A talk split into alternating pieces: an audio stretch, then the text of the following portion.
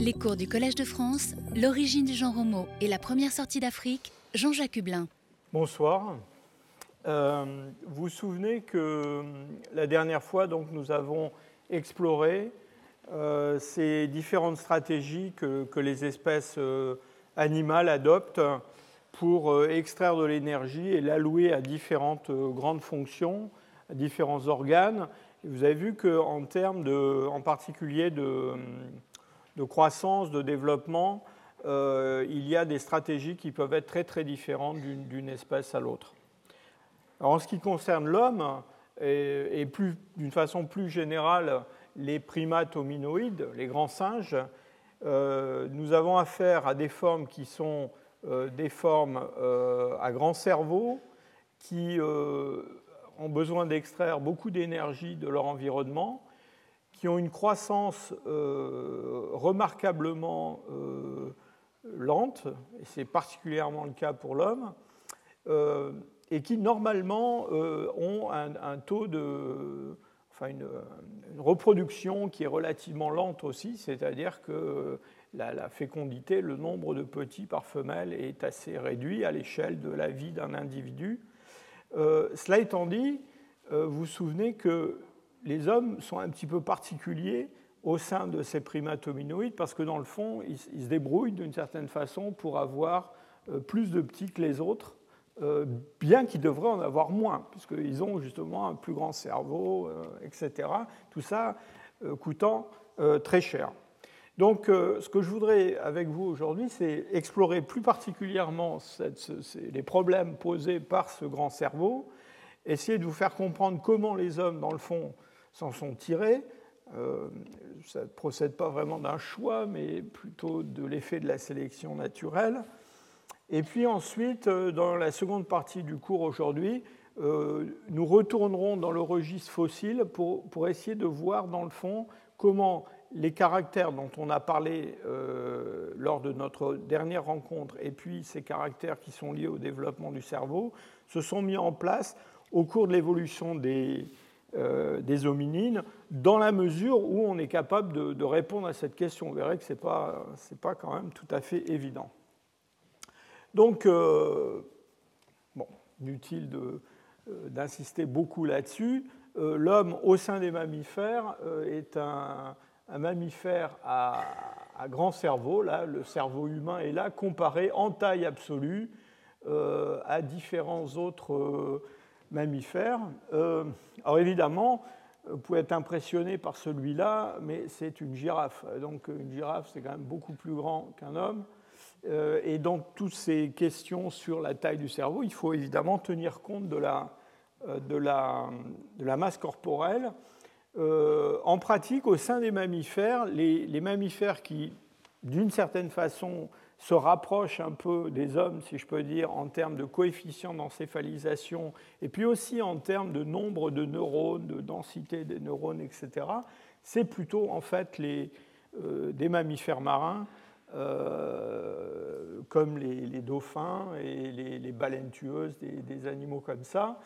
Euh, j'allais dire qu'ils auraient pu très bien réussir aussi, mais malheureusement pour eux, ils, ils, ils n'avaient pas de main, ils nageaient, ils sont obligés de nager, et bien que les dauphins puissent utiliser euh, des outils, en fait on connaît des, dauphins qui chassent grâce à des, éponges avec différents petits stratagèmes, mais enfin ils n'ont pas développé une technologie très impressionnante.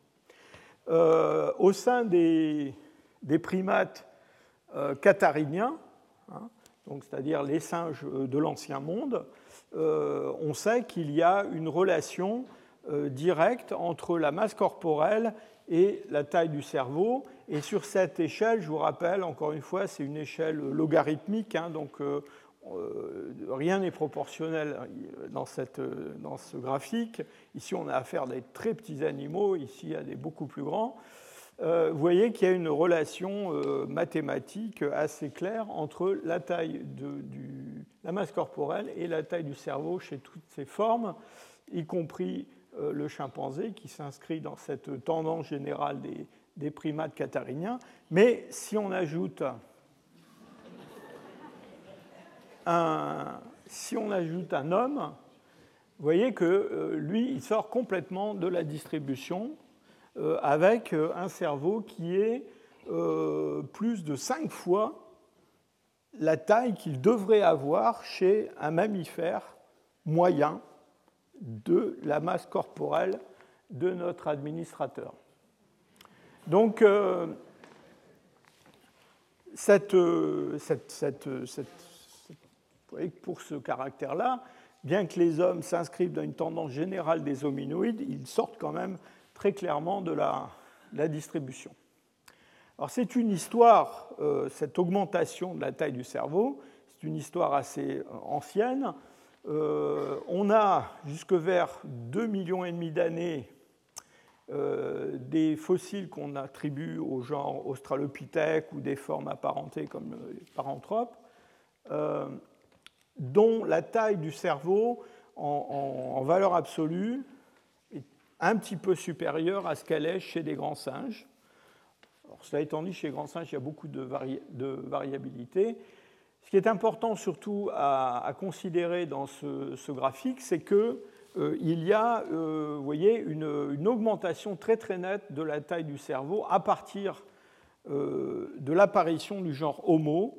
Donc on va voir chez les, premières formes du genre Homo des valeurs qui sont très supérieures à ceux des australopithèques et des paranthropes. Et puis le phénomène va s'accentuer avec Homo erectus et puis avec des représentants plus tardif du genre Homo. Il y a une relation, encore une fois, j'insiste là-dessus, il y a une relation entre la masse corporelle et la taille du cerveau. Et euh, en particulier, il y a toute une discussion à propos des Homo erectus pour savoir si c'est euh, parce qu'ils ont une, taille plus grande qu'ils ont un cerveau plus grand ou si c'est le contraire.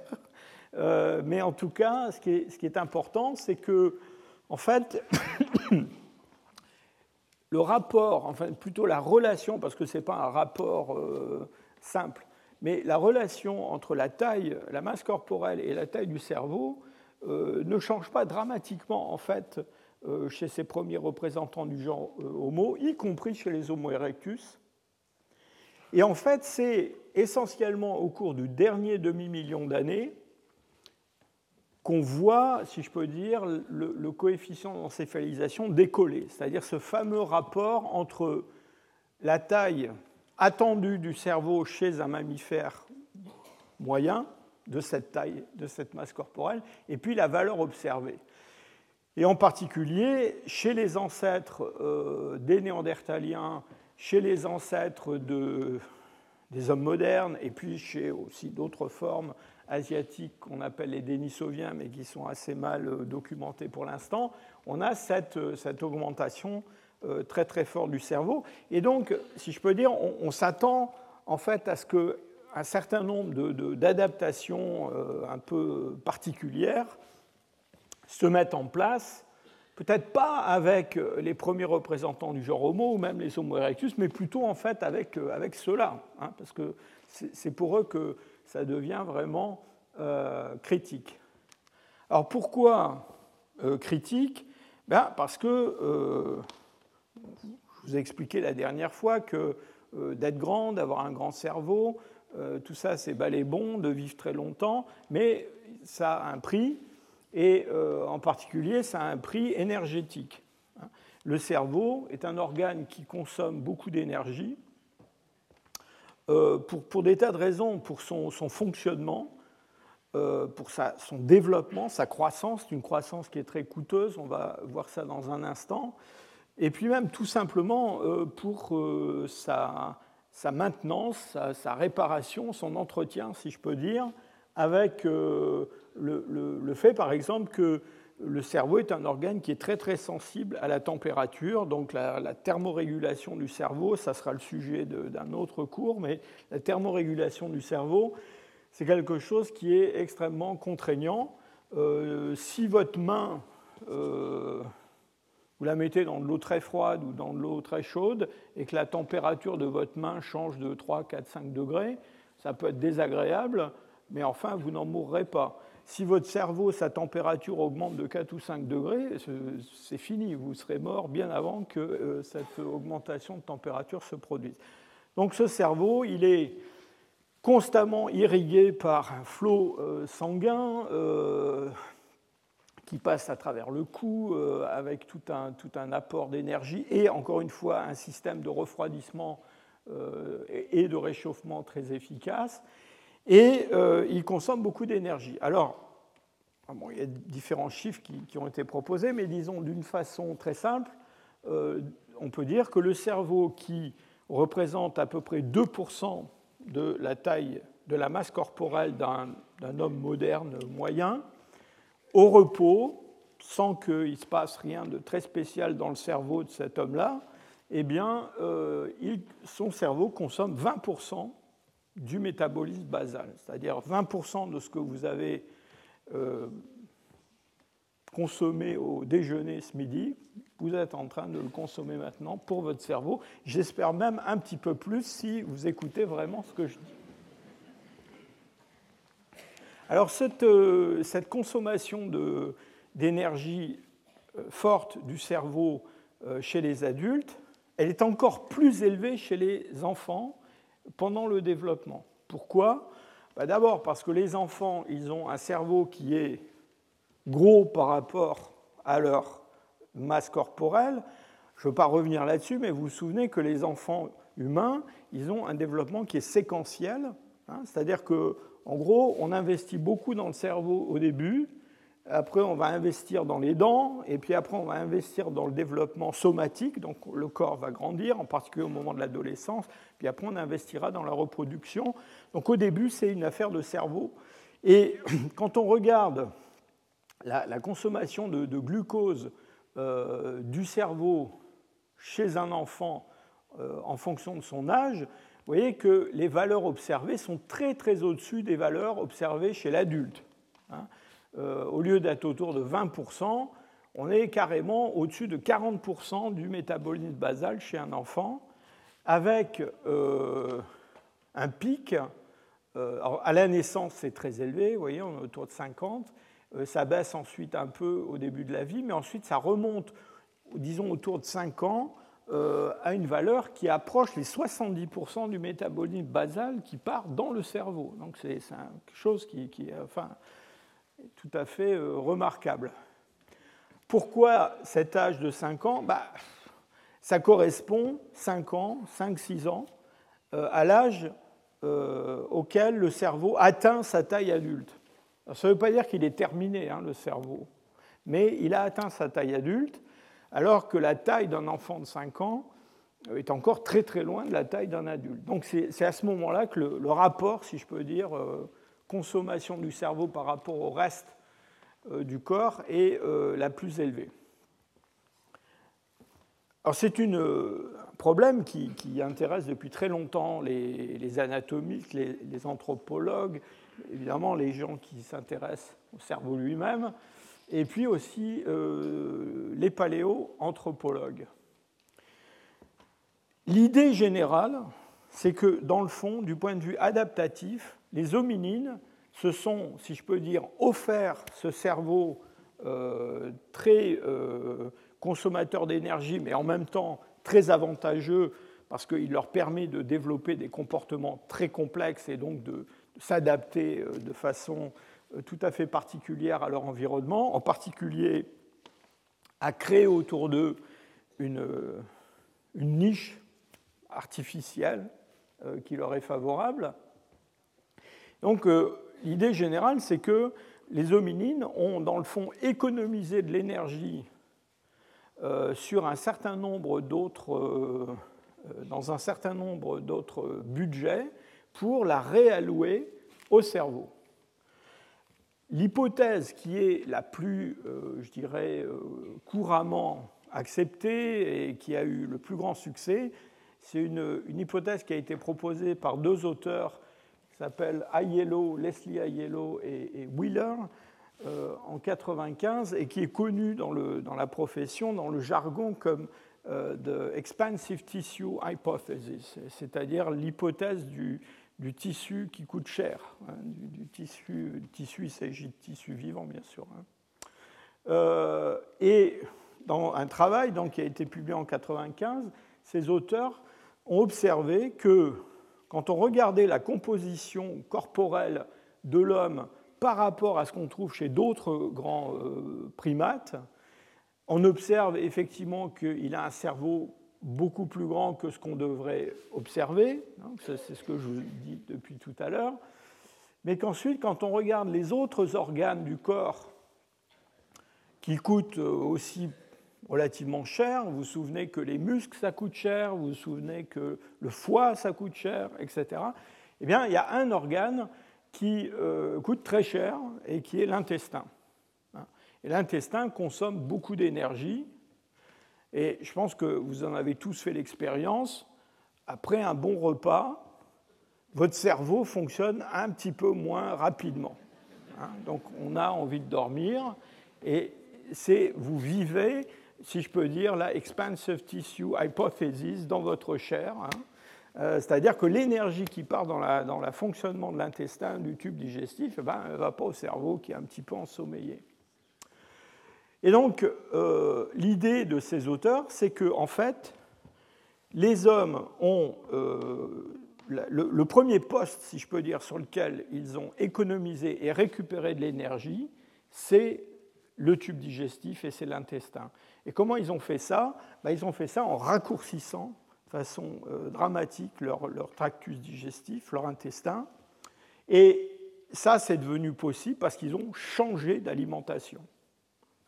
Donc l'idée générale de, cette hypothèse, c'est que c'est un changement d'alimentation qui serait apparu il y a environ 2 millions d'années, avec un passage d'une alimentation qui est essentiellement végétale et qui demande beaucoup d'énergie pour la digestion, à une, alimentation qui est euh, beaucoup plus riche en énergie, avec euh, en particulier de la viande et surtout des graisses qui sont ajoutées euh, alors, cette viande et cette graisse, les grands singes comme les chimpanzés en consomment un petit peu, mais nous, on en consomme beaucoup plus que n'importe quel chimpanzé.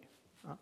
Et en faisant ça, on, obtient un apport calorique plus important, et puis aussi, on, peut se permettre d'avoir un, intestin plus court. Les carnivores ont un intestin plus court que les herbivores.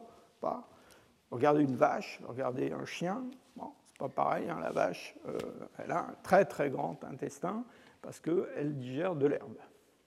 Euh, alors cette, euh, cette hypothèse, encore une fois, c'est l'hypothèse qui est, et on va en reparler très souvent, qui est évidemment difficile à prouver de façon empirique, si je peux dire. Ce qu'on observe effectivement, c'est qu'il y a un changement alimentaire qui est plus ou moins, qui correspond plus ou moins euh, à l'apparition des premiers représentants du genre Homo. Mais vous vous souvenez que euh, cette augmentation de la taille du cerveau, avec les premiers représentants du genre Homo, c'est pas si clair que ça, puisque dans le fond, on se dit que c'est peut-être aussi l'augmentation de la taille qui, explique l'augmentation du, cerveau. Alors l'hypothèse a été euh, raffinée, on va en reparler la semaine prochaine quand on parlera de l'alimentation, en particulier à un moment donné, on a ajouté la cuisson dans cette équation-là, qui est aussi un facteur qui permet d'augmenter l'apport calorique. Euh, cette hypothèse-là, elle a été euh, complétée et elle a même été critiquée. Alors complétée comment? Bah, On a dit, mais en fait, euh, c'est peut-être pas seulement l'intestin, c'est d'autres organes. Et en fait, l'idée de certains, c'est que partout il y avait des économies à faire, on en a fait. Et dans tous les organes du corps, vous vous souvenez que les, muscles, c'était quelque chose aussi qui consommait de l'énergie. Les muscles consomment de l'énergie même quand vous n'êtes pas en train de monter un escalier. Hein. Les muscles consomment de l'énergie. D'une façon générale, euh, les primates ont une masse musculaire qui est plus faible que les autres mammifères, en moyenne. Donc déjà, on, se place dans une, famille de mammifères qui n'est pas spécialement musculaire par rapport aux autres. Mais ce qui est intéressant, c'est que au sein des primates, Si on compare les hommes euh, avec, par exemple, des macaques ou des chimpanzés, on se rend compte qu'une fois qu'on a normalisé euh, les, mesures en tenant compte de la taille, eh bien, euh, en gros, les hommes ont une puissance musculaire qui est beaucoup plus faible que celle d'un macaque. Donc si vous rencontrez un macaque qui a votre taille, méfiez-vous, hein, parce qu'il est beaucoup plus fort que vous. Euh, et, donc, là encore, on a fait un peu le même raisonnement, c'est-à-dire que dans le fond, les hommes ont développé un cerveau qui leur permet de faire des tas de choses astucieuses pour ne pas avoir besoin de se servir de la force physique. Euh, ils ont des armes, ils ont des animaux domestiques, euh, j'en passe, c'est les meilleurs. Donc, dans le fond, un homme arrive à venir à bout de ce sanglier sans avoir à le déchirer à belles dents. Et, euh, et donc, cette économie d'énergie sur les muscles, pareil, comme pour l'intestin, elle a été réallouée au cerveau. Alors, il y a des gens qui sont allés encore plus loin dans la critique de cette, de cette hypothèse, avec l'idée que... Alors, comment ces critiques sont nées? Elles sont nées surtout euh, du fait d'études euh, d'une relation. Les gens essayaient de voir si on pouvait tester la relation entre, par exemple, la taille du cerveau et la taille du tractus digestif à l'échelle de tous les mammifères, hein, en prenant un grand nombre d'espèces alors c'est un travail mathématique un petit peu compliqué parce qu'encore une fois, il faut euh, normaliser ça en tenant compte de la taille. Il faut aussi tenir compte de la, taxonomie, enfin plutôt de la phylogénie, c'est-à-dire euh, les, espèces qui sont apparentées, elles ont plus de chances de se ressembler que celles qui, ne le sont pas. Enfin, une fois qu'on a fait tout ce travail-là, euh, et en particulier, ça a été le travail d'un groupe dirigé par le professeur Karel Van Schaik, en gros, ce qu'ils ont trouvé, c'est que quand on regarde tous les mammifères, bah, ce n'est pas très évident qu'il y ait une relation inverse entre la taille du tractus digestif et la taille du cerveau. Et euh, alors, certainement le fait d'avoir une nourriture euh, riche en énergie, c'est quelque chose d'important. Mais là encore, la nourriture riche en énergie, on peut l'avoir en mangeant des sucres, en mangeant des, noix, des choses comme ça, pas forcément de la viande ou de la graisse. Et donc, euh, euh, ce groupe-là euh, a publié plusieurs articles où, dans le fond, ils ont remis en cause cette idée que c'était une réallocation d'un organe dans un autre qui expliquait le, bilan énergétique humain, mais que c'était plutôt dans le registre des, comportements ou des activités qu'il fallait voir ce changement euh, d'économie de, l'énergie.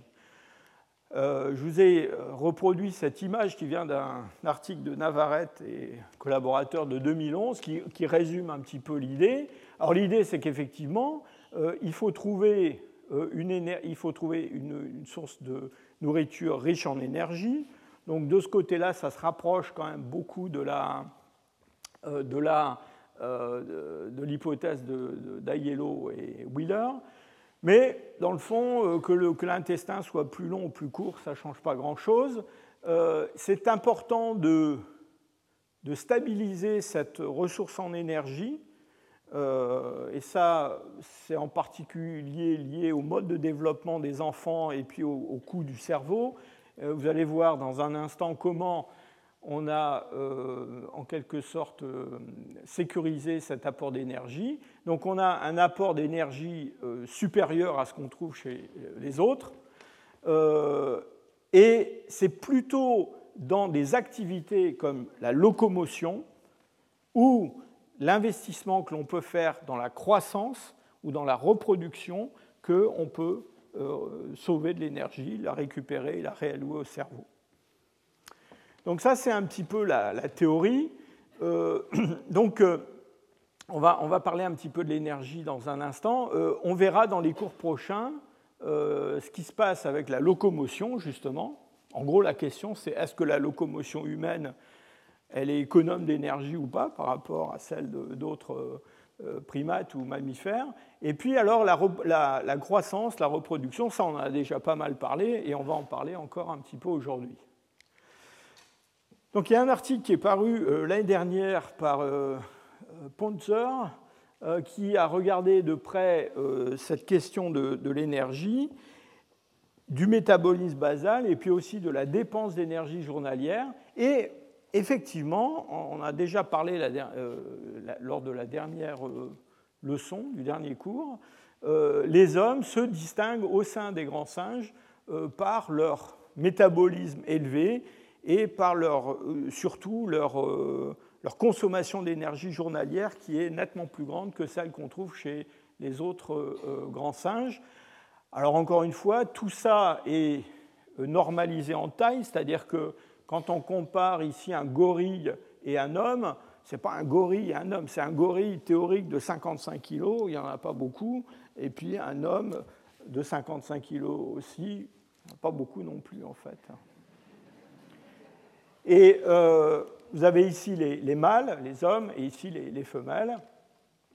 Et vous voyez que même simplement le métabolisme basal lui-même est très élevé chez l'homme, et donc ça, ça répond un peu à la prédiction de, de, de, Karel Vanchek et de son, équipe. Donc il y a quelque chose qui joue autour de l'extraction d'énergie. Évidemment, ça rejoint, d'une certaine façon, tout ça quand même tourne toujours autour de cette idée qu'il faut trouver de la nourriture qui soit, euh, qui soit très, euh, très riche en calories.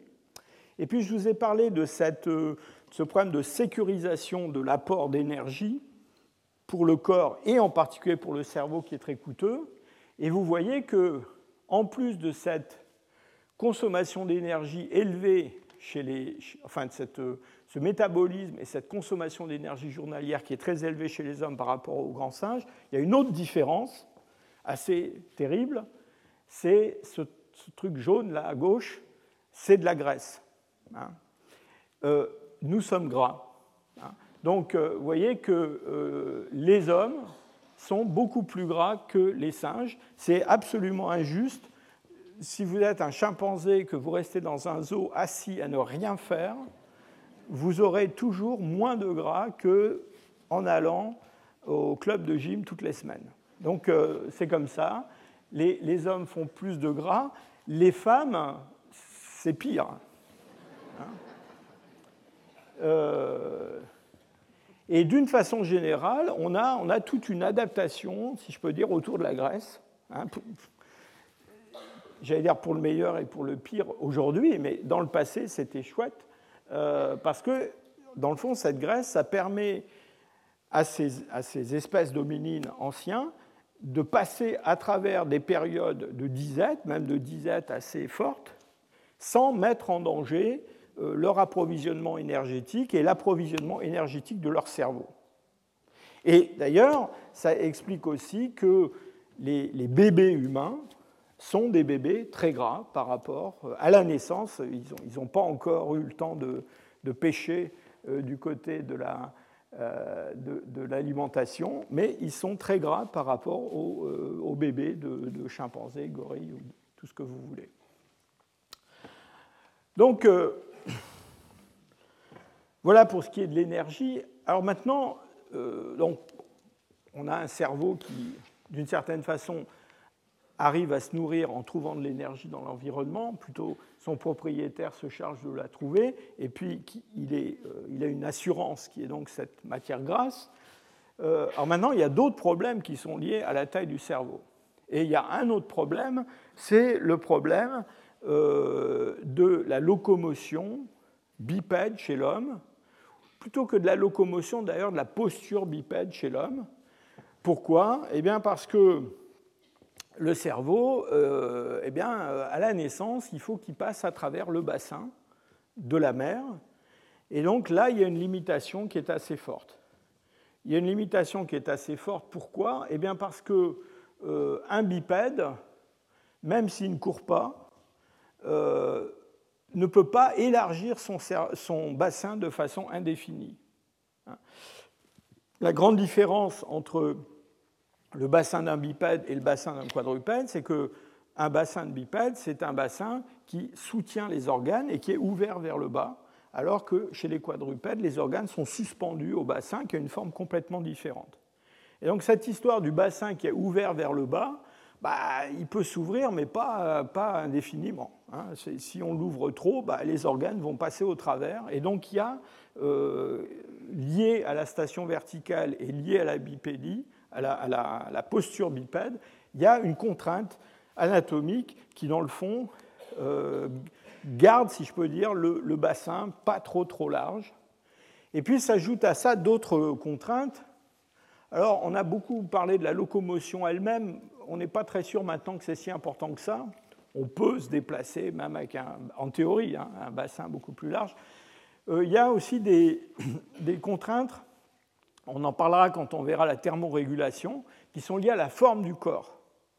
Et donc euh, la forme du corps, euh, en particulier dans les milieux tropicaux où les hominines ont évolué pendant très très longtemps, eh bien, euh, pour des raisons de, refroidissement, de surface, de rapport entre la surface et le volume du corps, eh bien, on ne peut pas avoir des, des, corps qui soient trop larges, si je peux dire. Et donc, il y a aussi une contrainte pour maintenir une forme corporelle qui est plutôt longiligne et étroite que euh, large. Euh, cette, forme plus élargie, elle n'est avantageuse que vraiment dans les climats très froids, mais pour l'instant, on n'en parle pas, les hommes n'y sont pas allés.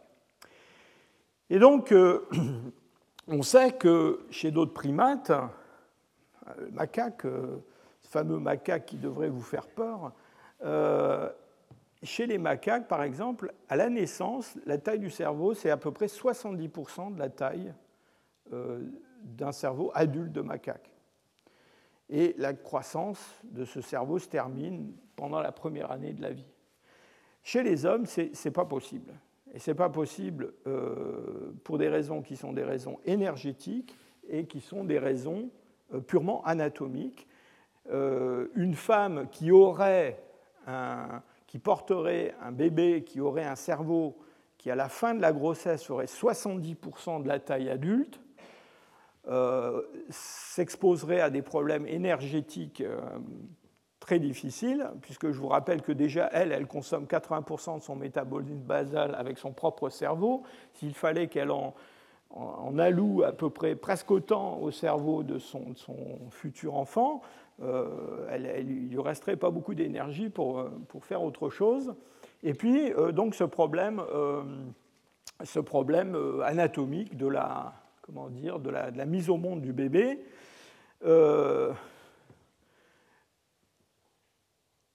la façon dont on s'en est tiré, on va détailler ça dans un instant, c'est dans le fond en mettant au monde des enfants dont le cerveau est euh, beaucoup plus petit en proportion de la taille adulte que celui de ce macaque dont je parlais tout à l'heure. Mais malgré ça, euh, encore faut-il que euh, ce, cette tête de ce bébé passe à travers le bassin de la mer. Et il y a toute une adaptation chez les hommes qui est tout à fait originale, qu'on n'a pas chez les autres primates, avec, on va en reparler tout à l'heure, mais avec un passage de la tête du bébé dans ce qu'on appelle le détroit supérieur, euh, qui est dans une orientation transversale, et puis ensuite une rotation de la tête avec le bébé qui sort euh, avec la, tête qui n'est plus en position transversale, mais qui est au contraire dans une position euh, longitudinale. Donc cette, cette, mise au monde rotationnelle, si je peux dire, du bébé, c'est un caractère humain et on pense que c'est probablement apparu euh, assez tardivement dans l'évolution humaine. Vous vous souvenez, ces derniers 500 000 ans où on a cet accroissement de la taille du cerveau adulte, c'est probablement là que ça joue. Donc je reviens sur la question de la, taille du cerveau à la naissance. Il y a ce, paradoxe, c'est que les hommes qui sont euh, les primates qui ont le cerveau le plus grand à l'état adulte sont euh, les primates qui ont, en proportion de la taille adulte, le cerveau le plus petit à la naissance. Et cette taille euh, du cerveau à la naissance chez un homme, elle est un petit peu plus du quart de la taille de l'adulte. On est très très loin des 70% de notre macaque. Et on est même très très loin de ce qui se passe chez un chimpanzé, où on a euh, une taille qui est à peu près de l'ordre de 40%, un petit peu plus parfois, de la taille adulte. Donc dans le fond, euh, on a, si je peux dire, résolu une partie du problème, en tout cas pour la mère, en mettant au monde un bébé qui aura un très grand cerveau, mais qui pour l'instant a un cerveau qui est assez petit en fait par rapport à ce qu'il doit devenir par la suite. Et donc ça, ça a un certain nombre d'implications.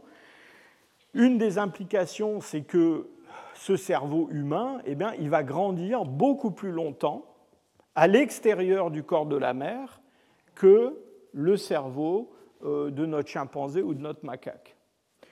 Et euh, cette croissance à l'extérieur de la mer, donc dans le monde extérieur, ça a, euh, si je peux dire, un certain nombre d'avantages. Euh, on n'est pas très sûr qu'au début, ces avantages aient été sélectionnés euh, comme tels par la sélection naturelle, mais très vite, probablement, ils le sont devenus. alors, un des avantages, encore une fois, je ne sais pas si vous suivez mon raisonnement, mais au départ, on a un problème énergétique et un problème anatomique. Mais vous allez voir qu'il y a des retombées, si je peux dire, secondaires sont intéressantes. Alors, au moment de la naissance, euh, je vous ai dit, le cerveau, il fait à peu près un quart de la, de la taille adulte.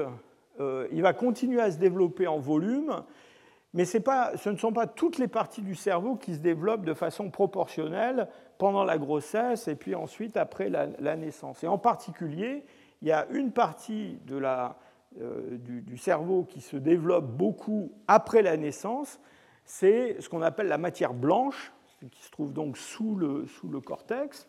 Et cette matière blanche, eh ben c'est ça.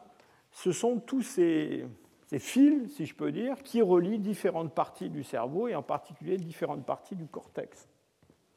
Et donc, on a ce, cette situation tout à fait euh, extraordinaire avec les, avec les hommes, c'est que euh, euh, dans le fond, la, les connexions euh, cérébrales, eh bien, elles vont se, non seulement se développer en grande partie après la naissance, mais surtout elles vont être constamment remodelées en fonction eh bien, des stimuli que l'enfant va rencontrer. C'est-à-dire que ce petit enfant qui, qui naît, euh, eh bien, il, va, il va interagir avec ses parents, il va interagir avec l'environnement.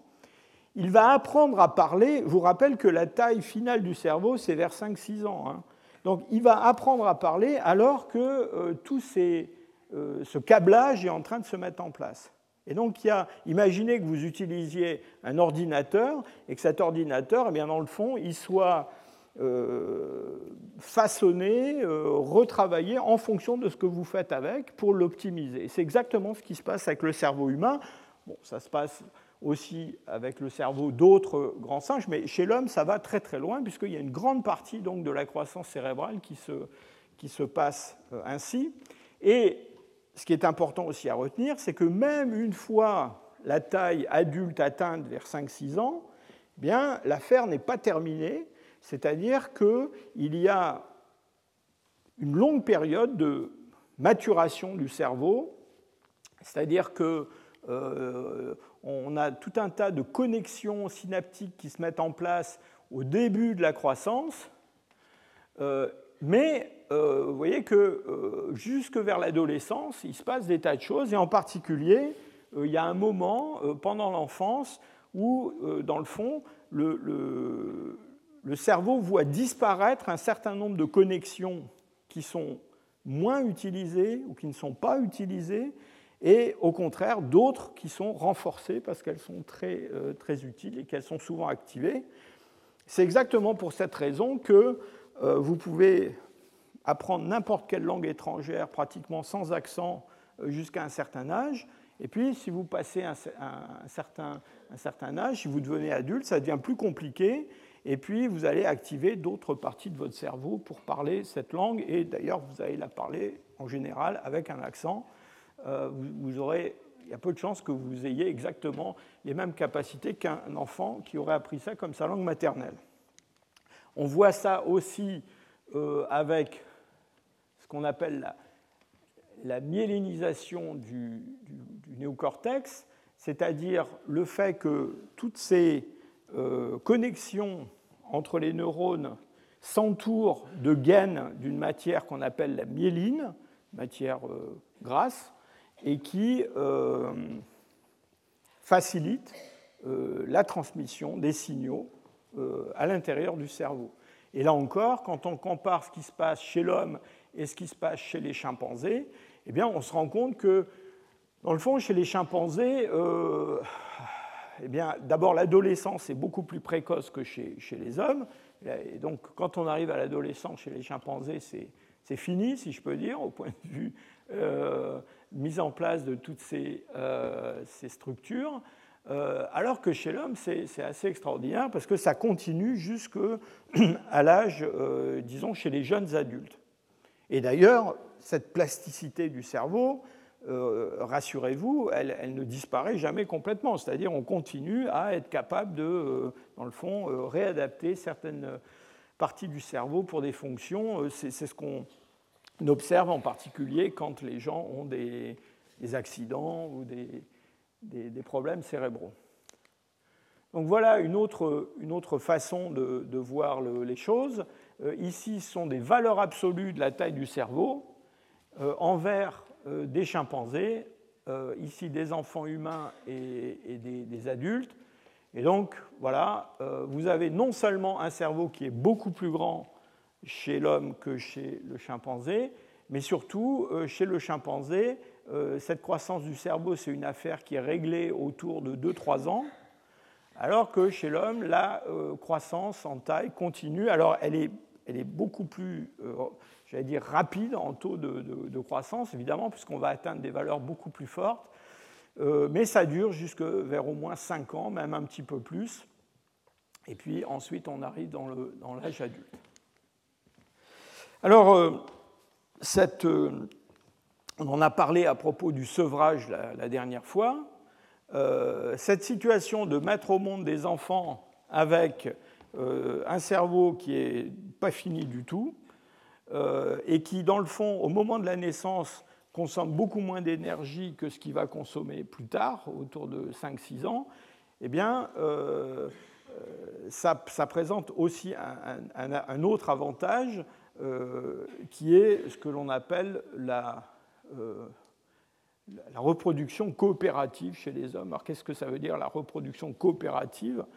Ça ne veut pas dire qu'on se met à plusieurs pour faire un enfant, mais ça veut dire que, dans le fond, une fois que, l'enfant euh, est sevré par sa mère, et ça, vous vous souvenez que ça arrive beaucoup plus jeune chez les hommes que chez les autres euh, grands euh, primates, eh bien, dans le fond, ces enfants, ils peuvent être pris en charge par d'autres adultes, en partie en tout cas. Et donc, on a des échanges d'énergie avec des contributions par euh, le père, euh, les, grands-parents. On a beaucoup parlé des grands-mères la dernière fois. On va, finir avec ça aujourd'hui encore. Euh, et donc ça, c'est un caractère assez particulier aux hommes et qui explique le fait que d'abord, une femme peut avoir plusieurs enfants d'âge différents en même temps. Et si je peux dire, elle peut s'offrir ça parce qu'il bah, y en a d'autres qui les nourrissent, les enfants et surtout qu'ils les nourrissent à une époque où euh, leur cerveau est encore en construction et demande beaucoup d'énergie pour être euh, euh, terminé. et donc, c'est sans doute cet ensemble d'adaptations qui explique que les hommes sont des grands primates, qui ont un grand cerveau, et eh ben, même beaucoup plus gros que celui des autres grands primates, arrivent quand même à avoir une fécondité plus élevée que ce qu'on observait chez les chimpanzés, chez les gorilles, avec en particulier un intervalle entre les naissances qui est plus court. Et, donc, euh, c'est un petit peu l'explication de ce paradoxe humain. Et ça a évidemment des, conséquences sur le plan euh, comportemental, sur le plan de la complexité sociale, même sur le plan euh, psychologique, j'en ai parlé dans d'autres cours, mais les sociétés humaines, avec ce mode de reproduction-là, par définition, sont des sociétés de partage. Il n'y a pas d'autre moyen d'avoir des enfants. Hein. et donc, si on regarde la consommation d'énergie par un chimpanzé tout au long de sa vie, on a une courbe qui ressemble à ça. Et si on compare cette courbe à sa production d'énergie, c'est-à-dire ce qu'il extrait de l'environnement, eh ben, c'est la même courbe. Hein. C'est-à-dire ce chimpanzé, quand il est sevré par sa mère, au début il y a une petite différence parce qu'il est allaité, mais dès qu'il va être sevré par sa mère, eh bien, il va se débrouiller tout seul et il va manger ce qu'il trouve et ça va remplir ses besoins énergétiques. Alors que chez les hommes, cas, les courbes que je vais vous montrer, c'est pour des chasseurs-cueilleurs, mais euh, c'est vrai aussi pour des, euh, sociétés euh, industrielles, évidemment. voilà la consommation d'énergie par un, petit enfant, enfin un, enfant et puis ensuite un adulte tout au, tout au long de la vie. vous voyez que la consommation d'énergie, elle est beaucoup plus élevée. Donc, rappelez-vous ce que je viens de vous montrer, l'étude de Ponzer. Hein. donc, on consomme plus d'énergie que les autres. Mais surtout, ce qui est très important, c'est que la production c'est-à-dire que l'extraction d'énergie de l'environnement, c'est une courbe complètement différente. Hein. et donc, euh, disons, jusqu'à la fin de l'adolescence, euh, les hommes sont des euh, consommateurs nets. Ils, ne, ils, ne, produisent pas autant que ce qu'ils consomment. Mais par contre, dans les sociétés de chasseurs-cueilleurs, et c'est encore plus vrai dans des sociétés développées, les individus à l'âge adulte vont extraire de l'énergie beaucoup plus que ce dont ils ont besoin, et je dirais même parfois beaucoup trop, mais ils vont en extraire beaucoup plus, et cet, cet extrait d'énergie, eh bien, il est euh, donné, si je peux dire, il est partagé avec ceux qui en ont besoin, c'est-à-dire les enfants et puis les euh, gens qui sont euh, beaucoup plus âgés. Et là, à nouveau, la courbe s'inverse à partir d'un certain âge. sur le plan, je dirais, psychologique, ça a aussi des implications très très fortes. Pourquoi? Eh bien parce que euh, une grande différence, encore une fois, entre les petits chimpanzés et les enfants humains, c'est que les petits chimpanzés, ils grandissent dans une espèce de tête-à-tête avec leur mère, et puis à un moment donné, ils deviennent indépendants, et puis ils se débrouillent. Les enfants humains, eh bien, ils grandissent avec d'autres enfants, premièrement. Donc, euh, vaut mieux pas quand même que euh, ça se passe trop mal avec les frères et sœurs, hein, ça serait dangereux pour la postérité de l'espèce. Donc normalement, chez les enfants humains, il n'y a pas ce qui se passe dans d'autres espèces animales, où en gros, il y a euh, un des petits qui élimine les autres. Euh, et, puis, et puis surtout, les enfants, il faut que dès leur plus jeune âge, ils apprennent à attirer l'attention des autres. Et quand je dis des autres, ça veut dire pas seulement la mère, hein, mais les autres adultes. Hein, et donc qui créent des liens avec les autres adultes. Et euh, ces liens se maintiennent tout au long de la, vie. Euh, évidemment, quand la mère a d'autres enfants, il faut qu'aussi le, celui qui est né avant, il continue à avoir, si je peux dire, des bonnes relations avec sa mère. Donc tout ça fait que, euh, disons, nous sommes programmés, et c'est un caractère profondément humain, nous sommes programmés pour la prosocialité. Donc nous sommes cette prosocialité, ce n'est pas une espèce d'effet de, la complexité culturelle, c'est quelque chose qui est profondément lié à notre biologie, à notre mode de reproduction, à notre mode de développement. On ne pourrait pas faire autrement. D'accord? Alors maintenant, euh, voyons ce qui se passe dans les espèces euh, fossiles. Alors, les espèces fossiles dominines, il y en a beaucoup, et vous allez voir, c'est un petit peu décevant parce que finalement, il y en a peu pour lesquels on puisse vraiment dire quelque chose en termes de euh, vitesse de développement, euh, évolution euh, de la, enfin, développement du cerveau, développement somatique, développement dentaire, toutes ces histoires de, d'âge du sevrage.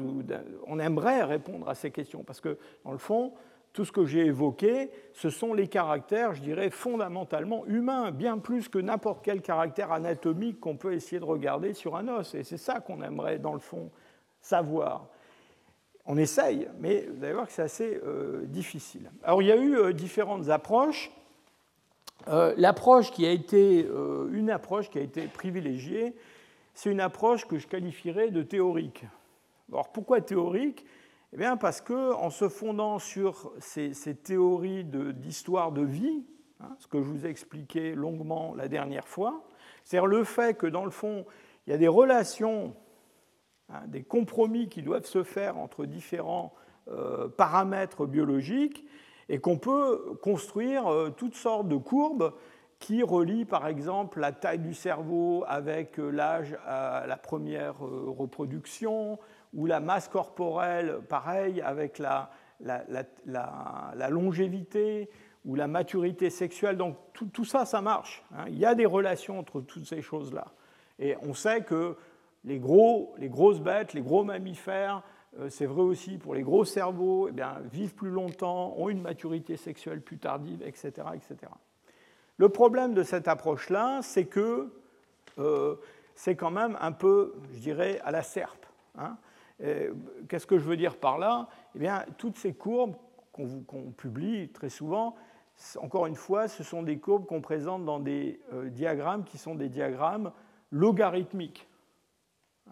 Et ça veut dire que, euh, évidemment, tous ces points semblent très très proches sur le graphe, mais en fait, en gros, euh, quand on parle par exemple de, de, la taille, vous voyez, ici on a un gorille, et puis là, ici on a un animal qui est gros comme une, grosse souris. Hein. Donc il y a des différences euh, très très fortes quand on se déplace le long de ces échelles-là. Et le problème, c'est que ces outils mathématiques-là ont un pouvoir prédictif qui est très faible. Euh, concrètement, euh, vous voyez, ici, il y a des, hommes qui sont représentés sur la courbe. on peut y mettre, là vous avez le chimpanzé, vous voyez que dans le fond, ils ne sont pas très loin l'un de l'autre hein, sur cette courbe. Et donc ça veut dire quoi? Ça veut dire qu'autour de la courbe, il y a une certaine variance. Hein. mais pratiquement, imaginez que vous êtes un extraterrestre, vous arrivez sur Terre et vous avez la courbe dans la poche et vous trouvez un homme sans tête. Et la question, c'est est-ce que vous allez pouvoir prévoir la taille de son cerveau? Bah, La réponse, c'est non. La réponse, c'est vous allez, évidemment, vous allez trouver qu'il a probablement un cerveau assez gros, mais est-ce qu'il est plutôt de la taille d'un gros chimpanzé ou est-ce qu'il est trois fois plus gros? Ça, ce n'est pas possible de répondre parce qu'en fait, on va être toujours autour de cette courbe. Hein. Euh, donc c'est assez euh, difficile de faire ce genre de prédiction. Mais il y a des gens qui s'y sont quand même amusés. Euh, voilà un, grand, enfin un chercheur qui a beaucoup publié sur ces théories d'histoire de, vie, qui a essayé de faire des prédictions sur, dans le fond, ce qui se passait euh, chez euh, un Australopithèque, un Homo erectus, enfin un Homo habilis, un Homo erectus ancien, récent, un Homo sapiens. tout ça est, bel et bon, mais dans le fond, on n'est pas très très sûr que ça, que ça veuille dire grand-chose. Et ce qu'on voudrait, c'est avoir des données empiriques. Alors les données empiriques, c'est beaucoup plus difficile à acquérir. Le premier, euh, comment dire, le premier euh, outil que les anthropologues ont utilisé pour analyser le développement, c'est euh, le développement dentaire. Et le développement dentaire, d'ailleurs, en médecine légale, c'est quelque chose qui est utilisé abondamment quand, dès qu'on a affaire à des enfants pour déterminer l'âge on sait, on connaît, on a analysé assez bien, il y a des tas de statistiques qui ont été publiées là-dessus, l'âge auquel les différentes germes dentaires se, forment, se calcifient, viennent à euh, éruption. Euh, donc vous savez par exemple que sais pas, chez un enfant, la première molaire émerge autour de 6 ans par exemple. Et puis la dent de sagesse, c'est beaucoup plus tard, c'est plutôt vers 16, 18 ans, même parfois jamais, mais enfin en tout cas c'est assez tardif. Donc on a, on a des, chiffres et euh, on a aussi des comparaisons entre ce qui se passe chez les hommes et ce qui se passe dans d'autres espèces. Par exemple ici cette comparaison homme-chimpanzé. Et on sait que entre l'homme et le chimpanzé, il y a des différences d'âge, de formation et d'éruption de ces dents, mais aussi il y a des différences dans, l'ordre d'éruption de ces dents. Et par exemple, si vous regardez euh, l'ordre dans lequel la canine et la seconde molaire euh, se enfin, viennent à éruption euh, chez un chimpanzé et chez un homme, c'est assez différent. Chez un homme, la canine chez un petit enfant, ces canines permanentes vont venir d'abord et sa seconde molaire beaucoup plus tard. Chez les chimpanzés, c'est le contraire. Vous voyez que la, canine vient à éruption presque à l'âge de la, dent de sagesse, de la, troisième molaire. Alors le, problème d'utiliser cet outil-là, c'est que euh, c'est assez facile d'étudier le stade de développement dentaire, c'est assez facile de comparer l'ordre de formation des dents dans différentes espèces, de voir si c'est plutôt humain ou pas humain. Mais c'est quand même assez difficile d'utiliser ça pour produire des âges calendaires, c'est-à-dire des âges réels. Parce qu'évidemment, euh, qu'est-ce qui se passe si dans une espèce déterminée, euh, la formation dentaire est exactement comme chez l'homme actuel, sauf que ça va beaucoup plus vite ou beaucoup plus lentement. Donc on n'a pas de moyen de mesurer ça. Alors c'est très embêtant. Euh, c'est très embêtant parce qu'en fait, euh, on s'est rendu compte depuis longtemps que ces formations, la formation dentaire, c'est quelque chose qui est très lié à d'autres paramètres du développement. Et là encore, on a fait beaucoup d'études là-dessus. En particulier, il y a une chercheuse américaine qui s'appelle Holly Smith qui a publié en 89 un tableau qui est euh, très très connu et qui met en relation l'âge euh, d'éruption dentaire, par exemple la, première molaire, euh, ou, la, fin de la formation de la dentition complète, avec d'autres paramètres comme la durée de la gestation, l'âge le, comment de, la maturité sexuelle ou des choses comme ça.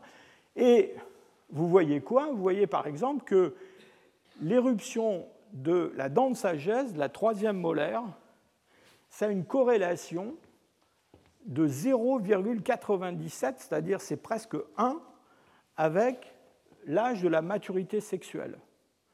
Donc, euh, ça serait formidable, dans le fond, si on avait l'âge de l'éruption de la M3 chez tout un tas de créatures, parce qu'on parce qu'on considère que c'est l'âge de la maturité sexuelle. Quand on a sa dent de sagesse, c'est là qu'on peut se reproduire.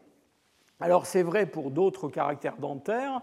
Euh, par exemple, euh, alors la, la, corrélation est un peu moins élevée, 0,93, mais l'éruption de la M1, l'âge, je vous rappelle que c'est 6 ans chez un homme actuel, grâce à ça, on peut prédire l'âge de la première reproduction chez les primates. Hein.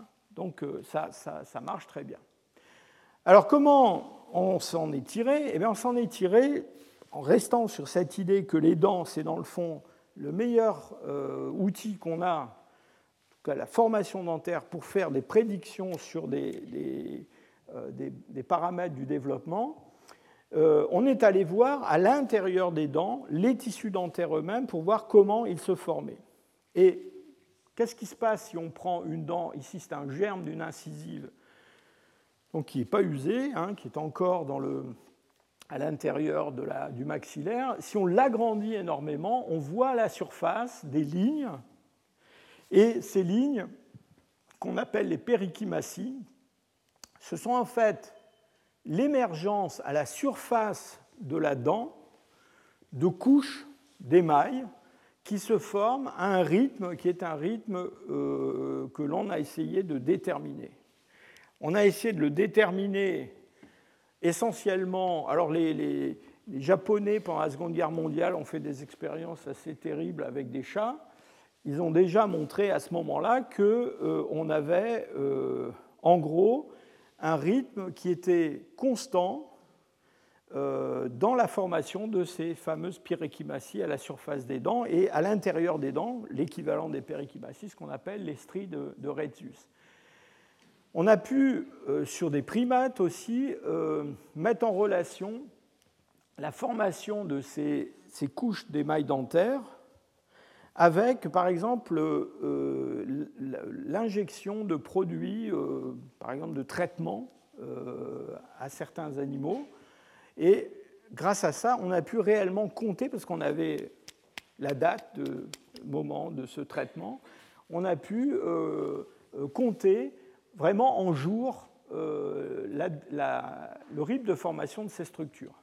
Et le rythme de formation de ces structures, c'est pour les stries de Redius, chez les hommes, on va laisser de côté les autres pour l'instant, chez les hommes, c'est quelque chose entre 6 euh, et 10 jours.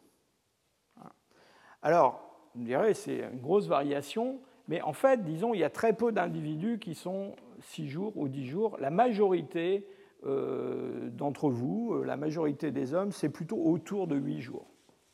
7, 8 jours, quelque chose comme ça. Donc toutes les semaines, au cours du développement, il y a une nouvelle strie de Redius qui se forme, un petit peu comme les stries d'un euh, arbre qui est au cours de croissance et qui chaque année forme des stries supplémentaires. Alors qu'est-ce qui se passe toutes les semaines? On ne sait pas. Hein. il se passe quelque chose, mais il y a cette, c'est probablement la combinaison de plusieurs autres rythmes qui génèrent ce rythme de environ une semaine. Ce qui est intéressant, c'est que euh, ce rythme, on peut le vérifier aussi en allant voir à l'intérieur des stries de Redius. Et à l'intérieur des stries de Redius, on trouve des stries plus fines qu'on appelle les striations transversales et qui sont des stries qui se produisent de façon circadienne, c'est-à-dire toutes les 24 heures. C'est lié à l'alternance euh, de veille et de sommeil chez l'enfant euh, dont les dents sont en train de se former. Et quand on compte ces, striations transversales, on retombe toujours sur ces chiffres de 7, 8, 6, 9, mais souvent 8. Euh, euh, ce qui est remarquable, c'est que s'il y a quelques variations d'un individu à l'autre, à l'intérieur d'un individu, c'est quelque chose qui est stable. C'est-à-dire si vous êtes si je peux dire, un enfant à 8 jours de, périodicité pour les stries de Redius, toutes vos dents vont être comme ça. Y a pas, ça ne change pas au cours de la croissance. C'est quelque chose qui est, qui est stable. Ces stries, d'autre part, enregistrent euh, des événements qui sont des événements euh, qui représentent des stress biologiques pour euh, l'enfant au cours de sa croissance. C'est-à-dire que si l'enfant a une, un accident, une fracture, une maladie infectieuse, un épisode de famine, euh, quelque chose comme ça qui se passe au cours de son développement, eh bien, comme dans les stries euh, qui se produisent dans notre, arbre en cours de croissance, eh l'année de la sécheresse ou l'année de l'hiver très rude, il va y avoir une strie qui va être marquée de façon euh, particulière, qui va être plus étroite par exemple, pour le bois qui se produit en été s'il n'y a pas assez d'eau. Et donc on trouve certaines de ces, de ces stries, ces, marques de stress, ce qui permet de corréler, plutôt de caler le développement d'une dent sur la dent suivante, parce qu'on retrouve euh, la même succession d'épisodes de stress. Et on trouve ça dans l'émail dentaire, on trouve ça aussi dans la dentine qui, est, euh, qui se construit en dessous. Et alors, il y a une euh, comment dire, une, ligne de stress qui est tout à fait euh, particulière, qu'on appelle la ligne néonatale, eh bien, c'est la ligne qui, se, qui, est marquée le jour de la naissance. Alors, le jour de la naissance, on a déjà des germes dentaires qui sont en train de se développer. Hein. La, première molaire dont je parlais tout à l'heure, qui va sortir à 6 ans, à la naissance, ça fait déjà trois semaines qu'elle est en train de, de commencer à se développer.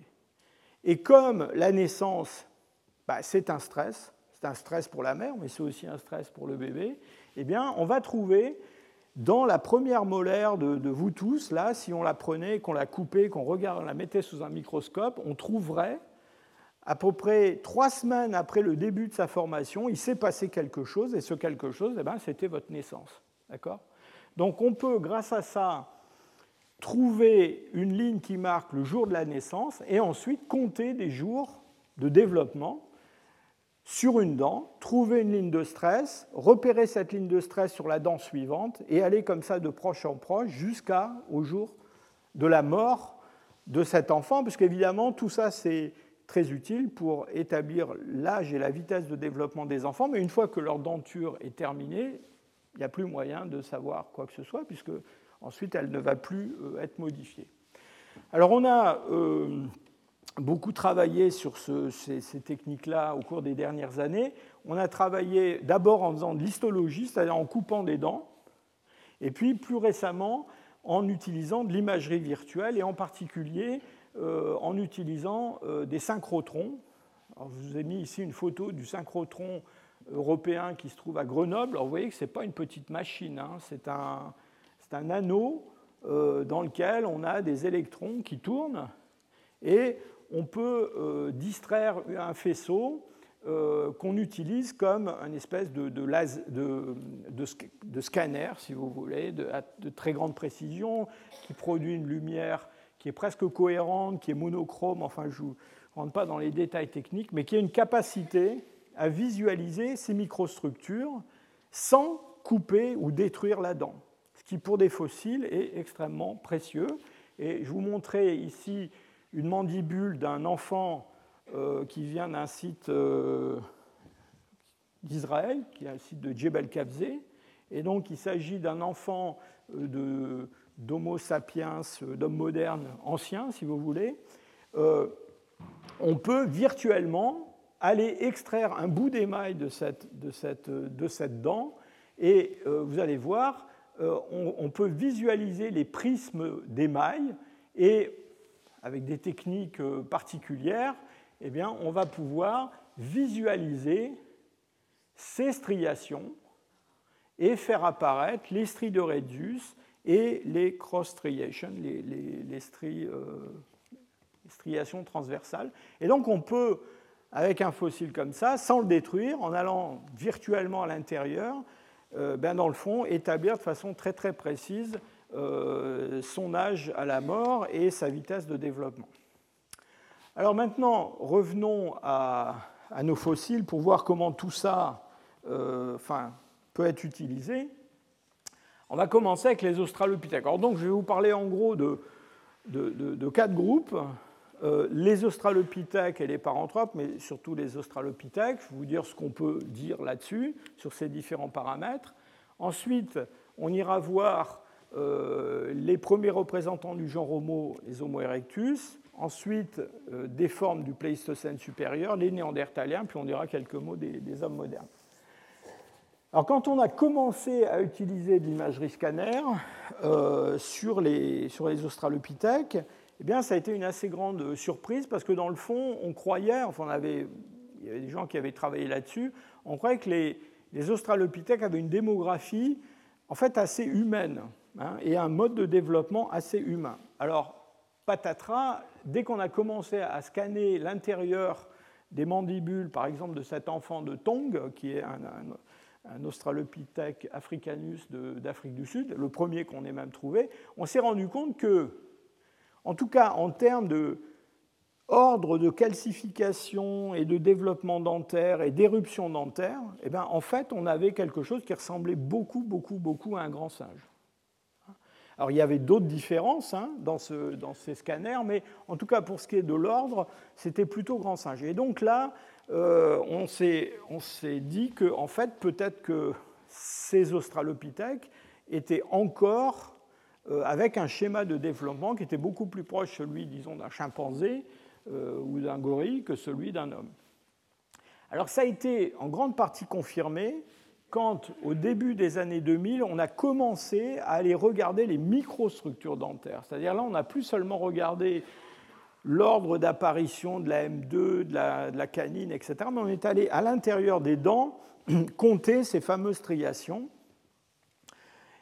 À l'époque, on n'utilisait pas le synchrotron, hein, il fallait couper les dents. Hein.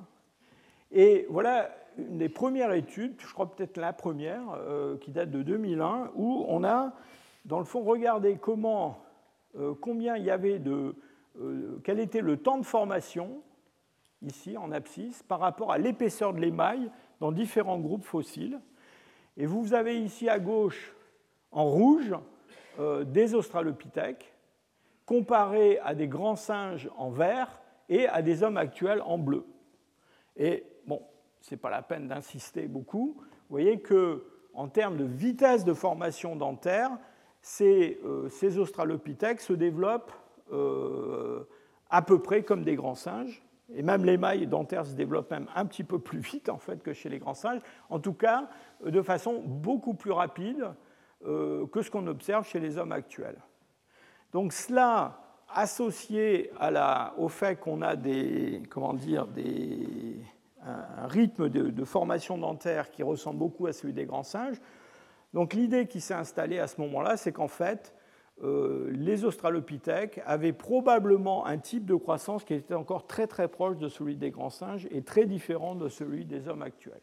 Alors ça mérite quand même quelques nuances, et en particulier, euh, on a trouvé peu, mais on connaît quelques individus euh, qui sont soit des australopithèques africanus, comme l'enfant de Tong, ou des afarensis, qui viennent d'Afrique de l'Est, qui sont plus anciens, et qui sont des bébés, sont, enfin des bébés, des très jeunes enfants, de, de, 3-4 ans, quelque chose comme ça.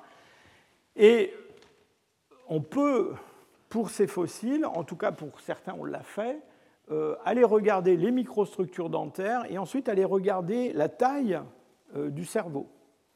Hein. Et là, ça permet une comparaison entre euh, les hommes et les, euh, les australopithèques, enfin plutôt les hommes, les australopithèques et les chimpanzés. Ce que vous avez ici, c'est un graphique qui vous montre l'évolution de la taille de l'encéphale, en tout cas du volume endocranien, en proportion de la moyenne de la taille adulte. Hein. donc la courbe qui est ici en vert, c'est les chimpanzés, et la courbe, enfin plutôt les points ici en bleu et la courbe euh, en bleu sont des hommes.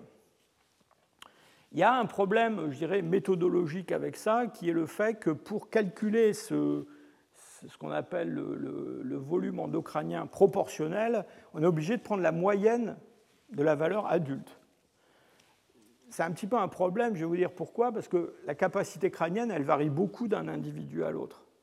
Et on sait que les enfants euh, qui ont un gros cerveau ou un plus petit cerveau vont donner des adultes qui ont un gros cerveau ou un petit cerveau. En fait, il y a une corrélation forte entre la taille du cerveau à un an ou deux et la taille de l'adulte correspondant. Mais quand on a affaire à un enfant qui est mort, on ne sait pas quel adulte il va devenir, et donc on ne peut que le comparer à la taille moyenne adulte, ce qui a tendance à accroître la dispersion de ces points qui, en réalité, si on avait des données longitudinales, seraient beaucoup plus groupées. Mais ce qui est intéressant, c'est que vous voyez que ces petits australopithèques, pour cette valeur-là, tombent plutôt dans la variation humaine que dans la variation euh, on peut regarder non pas la valeur proportionnelle, mais la valeur absolue. Et là, vous voyez que euh, ici, on a des hommes, ici, on a des gorilles en rouge, et puis ici, en vert, on a des chimpanzés. Alors, vous voyez qu'on a des australopithèques, des bébés australopithèques, qui tombent en valeur absolue dans les, valeurs chimpanzés, quand ils ont 2, 3, 4 ans. Et puis, euh, euh, qui, quand on regarde cette valeur proportionnelle, dans la variation humaine. L'explication probable, c'est que la taille adulte du cerveau chez les Australopithèques afarensis ou euh, africanus est supérieure à ce qu'elle est chez, disons, les chimpanzés. Pas très supérieure, mais elle est supérieure de 15%, quelque chose comme ça. Et donc, en fait, ce qu'on pense, c'est que effectivement, ils ont un mode de croissance qui est un mode de croissance un petit peu de type grand singe, mais leur cerveau va continuer à grandir un peu plus longtemps que ce qui se passe chez euh, les chimpanzés ou les gorilles. Donc vous voyez que là, on a, c'est intéressant parce que ça nous montre qu'on on a un, attendez, je vais revenir là-dessus. Oui, ça nous montre qu'on a euh, un, pattern général qui est donné, mais euh, qui, dans le fond, ne correspond ni vraiment à un modèle grand singe, ni vraiment à un modèle humain, qui est entre les deux, mais beaucoup plus près du, modèle grand singe. Et c'est souvent ce qu'on va trouver euh, dans la suite. C'est-à-dire qu'en fait, l'idée qu'on a un modèle humain et un modèle grand singe, c'est une idée naïve, en fait. Il n'y a pas un modèle grand singe et un modèle humain. Il y a probablement des modèles grand singe et des modèles humains, en tout cas des modèles hominines. Et dans le fond, les hominines du passé ont chacun eu leur propre mosaïque de caractères. on peut regarder un autre euh, caractère chez les australopithèques qui est cette, euh, ce problème de la mise au monde des petits, et en particulier de l'ajustement entre le, le bassin et puis la taille du crâne du nouveau-né. Et on a, en tout cas, au moins deux bassins d'Australopithèque qui sont assez bien conservés, donc on peut faire des reconstitutions comme celle-là. On en reparlera quand on, regardera la locomotion. Vous voyez que la forme du bassin chez un Australopithèque est quand même très différente de ce qu'on a chez un homme actuel, avec une expansion euh, latérale. Vous voyez que l'ouverture du bassin, là, le, passage par lequel le crâne euh, du nouveau-né va devoir passer, c'est une ouverture qui est euh, orientée transversalement et qui ne ressemble pas à une ouverture beaucoup plus globulaire comme chez une femme actuelle. Et donc, ce qu'on a chez l'homme actuel, je vous le rappelle, c'est un passage dans ces détroits successifs, le détroit supérieur, le détroit moyen, le détroit inférieur, avec une rotation euh, de la tête. Chez euh, les euh, chimpanzés. Et chez les australopithèques, on pense qu'on n'a pas cette rotation qui est quelque chose qui est apparu plus tardivement dans l'évolution humaine, euh, avec chez les, euh, chez les grands singes, enfin chez le chimpanzé, une orientation qui est une orientation longitudinale de la tête pendant tout le passage d'un détroit à l'autre, euh, et au contraire chez les australopithèques, une orientation transversale de la tête. Alors passons maintenant au premier représentant du genre Homo, et Concrètement, c'est essentiellement euh, des Homo erectus anciens qui ont été étudiés. Toujours la même étude de Dean, euh, qui était vraiment une étude pionnière en 2001. Même genre de, schéma que ce que je vous ai montré tout à l'heure. On compare euh, ici des vitesses de croissance de l'émail dentaire, c'est-à-dire combien de jours faut-il pour construire une certaine épaisseur d'émail dentaire. Et là, ce qui est assez surprenant, c'est qu'à nouveau, on va trouver nos premiers représentants du genre Homo, ici en noir, associés aux grands singes et non pas associés aux hommes actuels. Les hommes actuels, je vous rappelle, ils sont là en violet. Euh, vous voyez déjà que les néandertaliens, ils ont, introduit un néandertalien qui est là, ici en rouge, vous voyez qu'il est à la limite euh, inférieure euh, de la distribution moderne, c'est-à-dire une croissance qui est dans la variation moderne, mais vraiment du côté d'un développement plus rapide.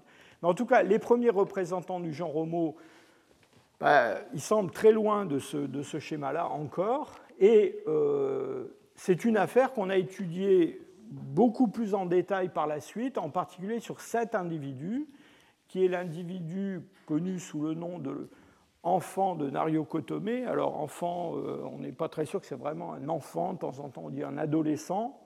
Euh, pourquoi? Parce qu'en fait, il présente. Euh, d'abord, ce qui est très important, c'est que c'est un squelette qui est presque complet. Non, seulement on a la denture, mais on a la taille du cerveau, on a la maturation des os du, du, squelette, des membres, etc. Donc on peut étudier énormément de choses.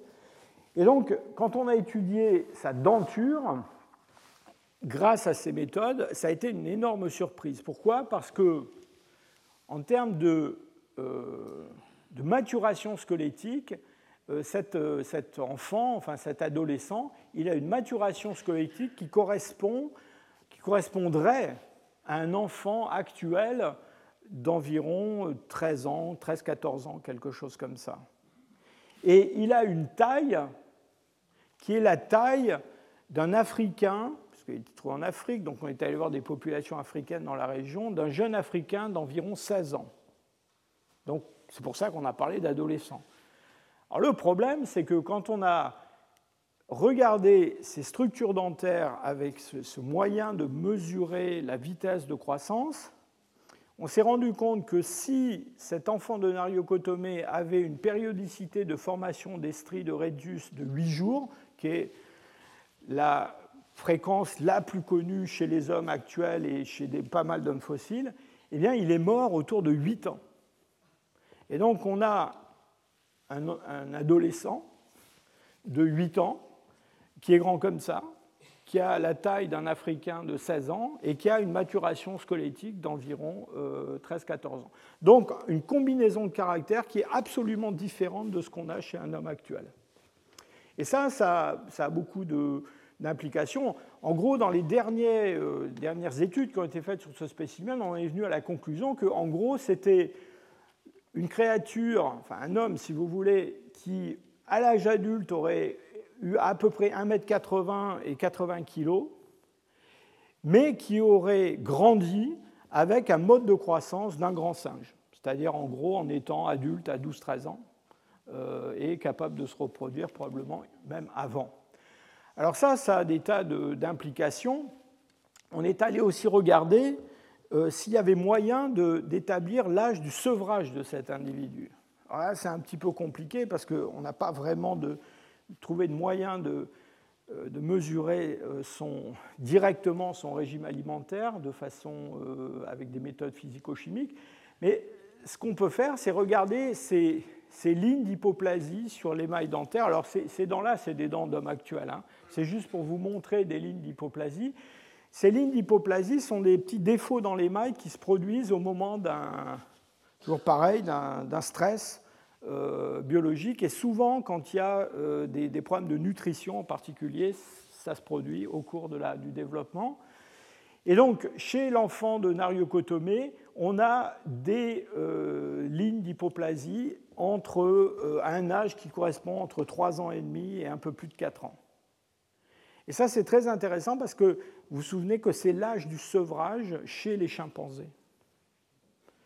Donc, euh, ce, qui, émerge peu à peu avec cet enfant de Nario Kotome, c'est, dans le fond, quelque chose qui, au point de vue de la taille, de la silhouette, peut-être du comportement, ressemble beaucoup à un, homme, mais qui, quand on regarde dans le détail ses paramètres biologiques et ses paramètres de croissance, en fait, est encore très très différent de ce qu'on trouve chez les hommes modernes et qui rappelle beaucoup ce qu'on trouve chez d'autres euh, grands primates.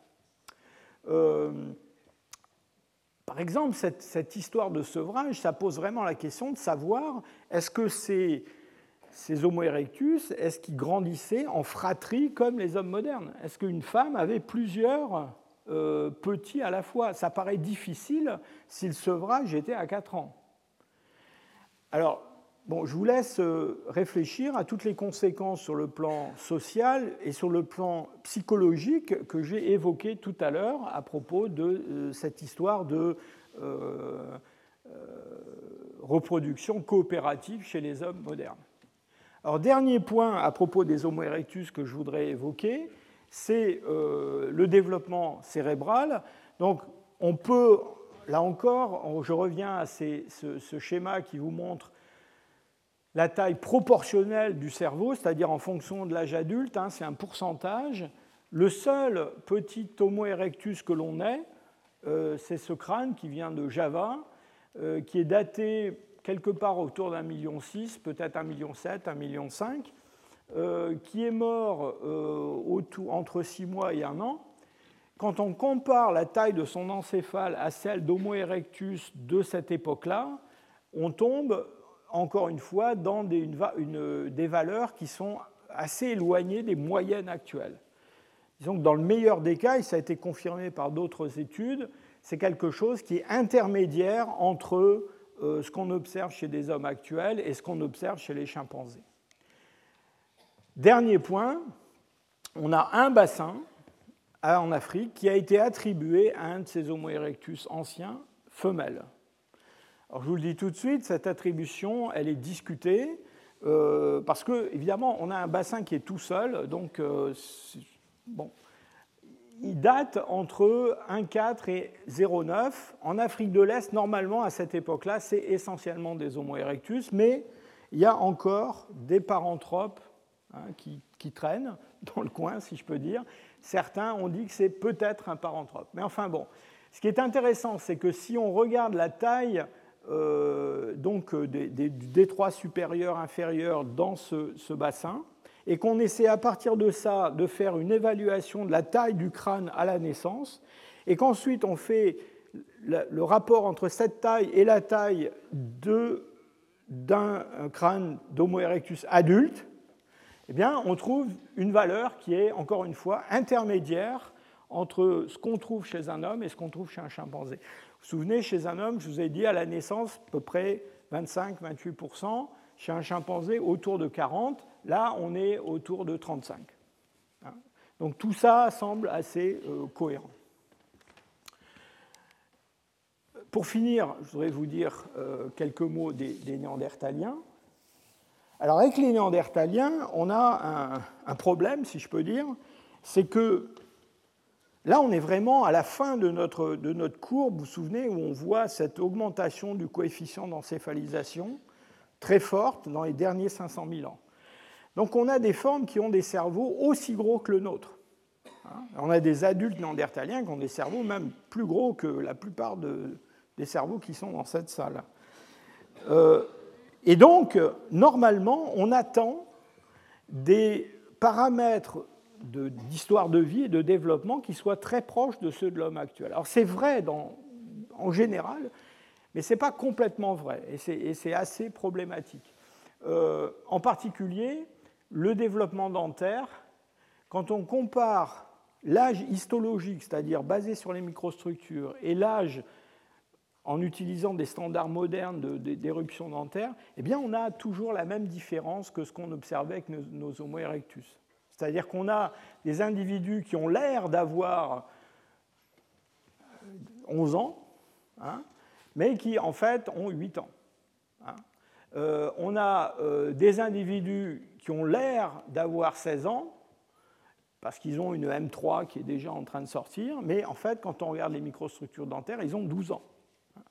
Et vous vous souvenez qu'il y a une très forte corrélation, par exemple, entre l'éruption, la, date d'éruption de la, troisième molaire chez tous les primates et l'âge à la première reproduction. Donc si on achète, si je peux dire, cette, cette notion-là, ça veut dire que les néandertaliens ont un rythme de développement qui est quand même plus rapide que le nôtre. En tout cas, peut-être euh, une entrée dans la reproduction à un âge plus euh, précoce que celui des hommes actuels. Et ça, bon, ça pourrait s'expliquer en particulier par une mortalité forte chez les adultes, hein, en particulier chez les jeunes adultes, et donc un intérêt, si je peux dire, euh, d'entrer dans la reproduction le plus tôt possible.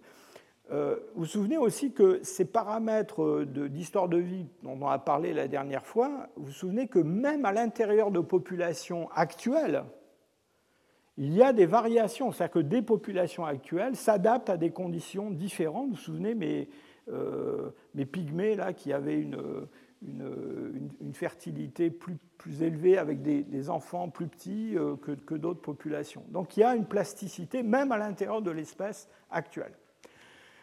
Si on regarde le cerveau des néandertaliens, Bon, là, il n'y a pas vraiment de grande surprise parce que, comme je vous l'ai dit, ils ont, euh, ils ont un très gros cerveau et donc, quand on compare chez des fossiles de néandertaliens enfants la taille du cerveau avec la taille à la naissance ou la taille moyenne de l'adulte, en gros, ils sont dans la variation des hommes euh, modernes, mais quand même avec une tendance à un développement un peu plus euh, rapide, euh, ce qui dans le fond n'est pas vraiment une surprise compte tenu de ce que je viens de vous dire à propos euh, du développement dentaire. Alors quand même, cette idée qu'on a des êtres avec un cerveau très grand, mais qui se développent un peu plus vite que les hommes actuels, en tout cas qui sont à la limite, euh, disons, euh, supérieure de la vitesse de développement chez les hommes actuels,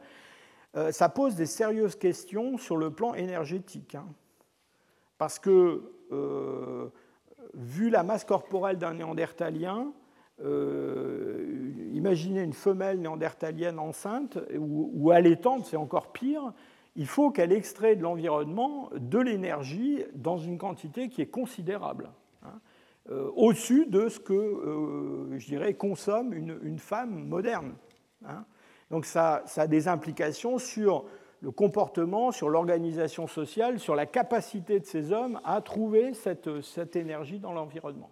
Alors il y a quelque chose d'assez particulier avec le développement euh, chez les néandertaliens du cerveau, c'est que euh, quand on regarde chez l'homme actuel les changements de forme de l'encéphale au cours de la croissance, au tout début de la vie, eh bien, on part d'une forme qui est une forme relativement oblongue vers une forme qui est beaucoup plus globulaire. En gros, ce qui se passe, c'est ça, c'est un développement du cervelet et, une, protrusion des, des régions pariétales.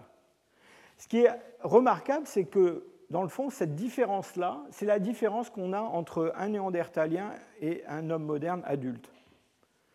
Et ça veut dire quoi? Ça veut dire que la différence entre néandertalien et homme moderne, elle se met en place au tout début du développement, au tout début de l'enfance.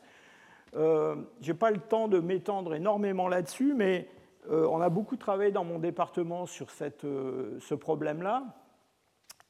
ici, il s'agit d'un graphique qui vous montre en deux dimensions des changements de forme. Donc quand on se déplace dans ce plan, ça correspond à des changements de, de forme. Ce qui est intéressant, c'est que quand on regarde le développement chez les hommes actuels, chez les néandertaliens, chez les chimpanzés, il y a cette trajectoire qui est une trajectoire commune, qui est probablement la trajectoire, je dirais, ancienne, ancestrale des hominoïdes. Euh, et disons, c'est comment on fabrique avec un cerveau de nouveau-né néandertalien un grand cerveau de néandertalien adulte.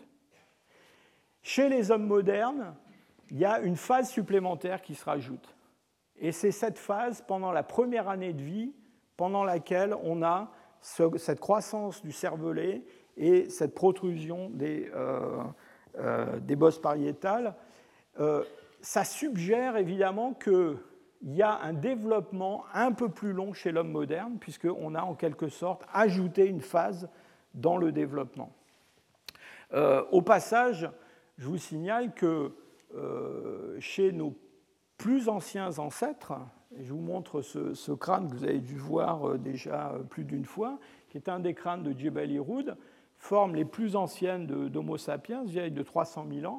On a un encéphale qui a presque atteint la taille qu'on a chez des hommes actuels, mais qui a encore la forme primitive. Et donc, cette phase de globularisation, c'est quelque chose qui s'est installé au cours des derniers 300 000 ans.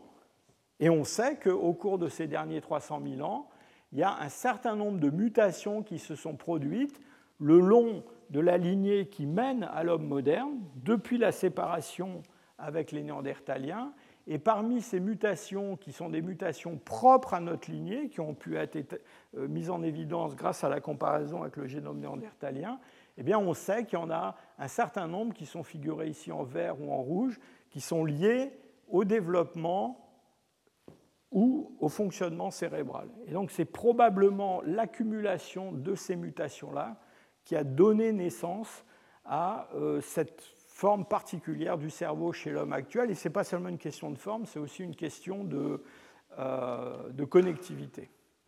Donc, euh, Malheureusement, on a peu d'enfants néandertaliens, disons, préadolescents, hein, essentiellement cet enfant du moustier dont je vous ai déjà parlé. On a un enfant un petit peu plus jeune qui vient de Téchiktash en Ouzbékistan. Les données qu'on a sur le squelette postcrânien confirment plus ou moins ce que je vous ai dit, c'est-à-dire une, croissance qui est proche de celle des hommes actuels, mais plutôt du côté d'un développement somatique plus rapide, avec l'idée qu'il y a une entrée dans l'âge de la reproduction qui est euh, sans doute euh, un peu plus précoce que ce qu'on trouve généralement dans les populations actuelles. Un mot du bassin. Alors, ça c'est un bassin de, de néandertaliens très ancien, près de 400 000 ans. Je vous le montre simplement pour vous le comparer à un bassin d'hommes modernes.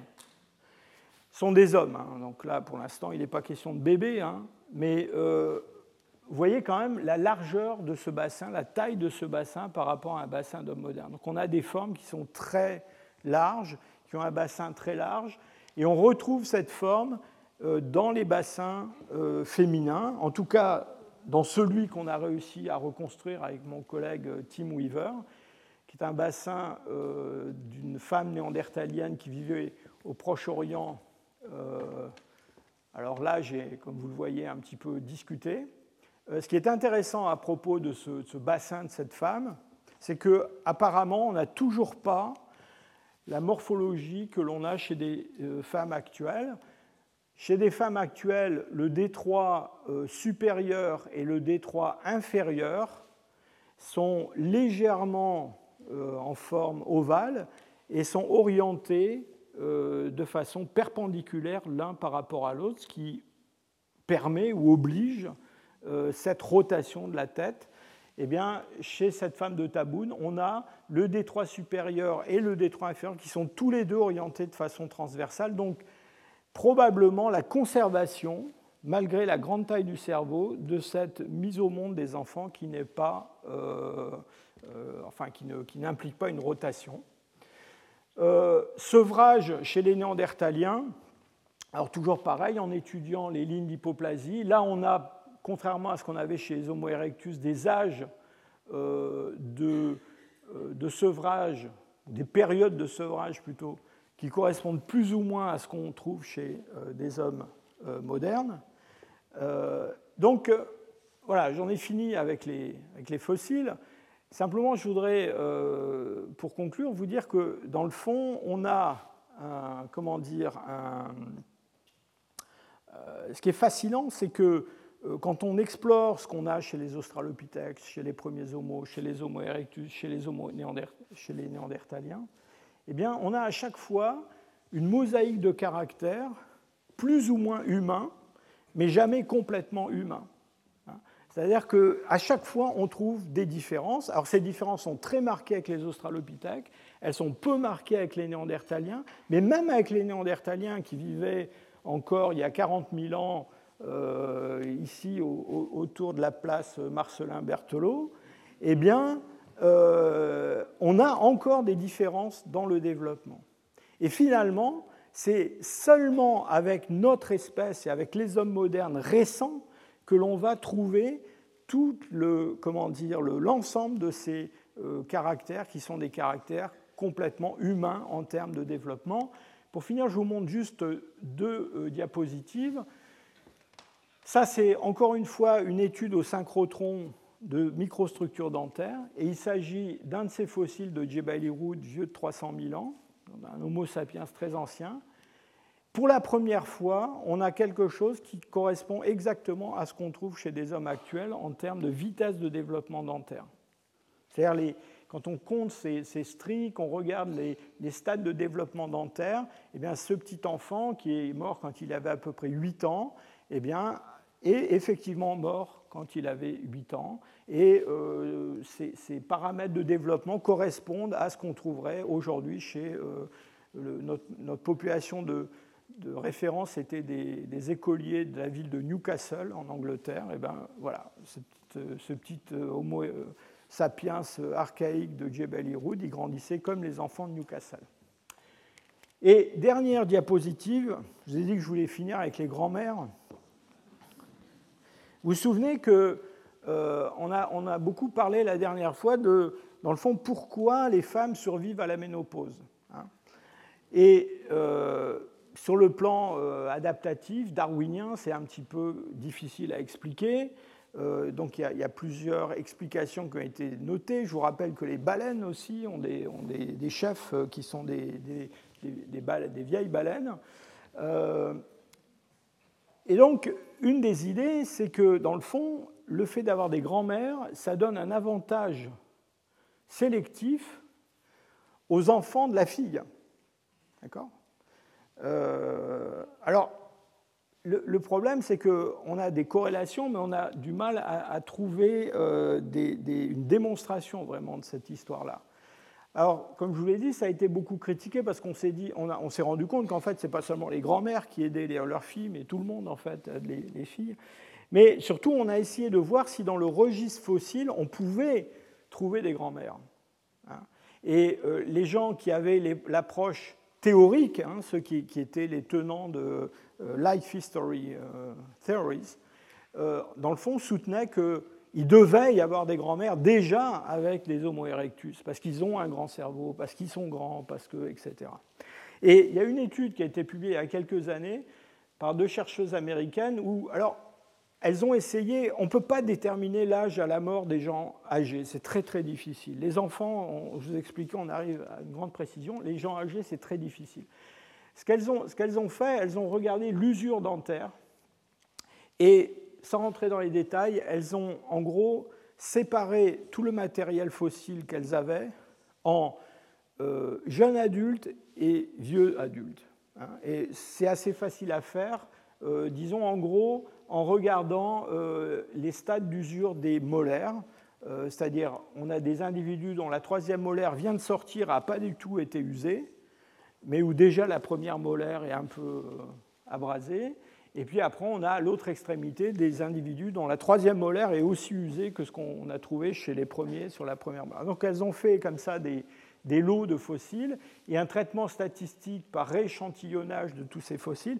en fait, ce qu'elles ont montré dans leur étude, c'est qu'en fait, euh, on trouvait une variation au cours des temps euh, géologiques et en passant d'un groupe à l'autre, des australopithèques aux premiers homos, des néandertaliens, euh, enfin des, hommes du Pléistocène inférieur et moyen aux néandertaliens, il y avait un allongement, enfin il y avait un accroissement du nombre d'individus âgés mais que ce nombre d'individus restait toujours extrêmement faible.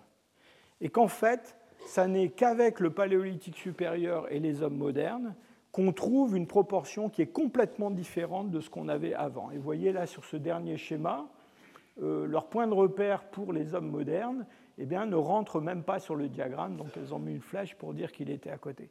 Et donc ça pour vous dire que en fait, euh, cette survie des gens âgés, c'est quelque chose qui a probablement toujours existé euh, chez les hominides, mais euh, apparemment, ces gens âgés, pendant très longtemps, n'ont représenté qu'un tout petit nombre d'individus, et c'est assez difficile d'imaginer qu'ils aient eu un rôle euh, en termes de, sélection naturelle qui était vraiment prépondérant.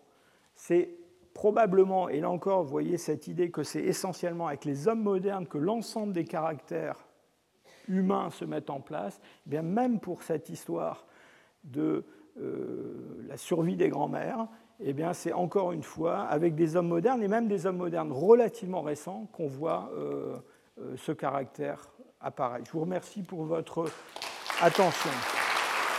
Retrouvez tous les contenus du Collège de France sur www.colège-2-france.fr.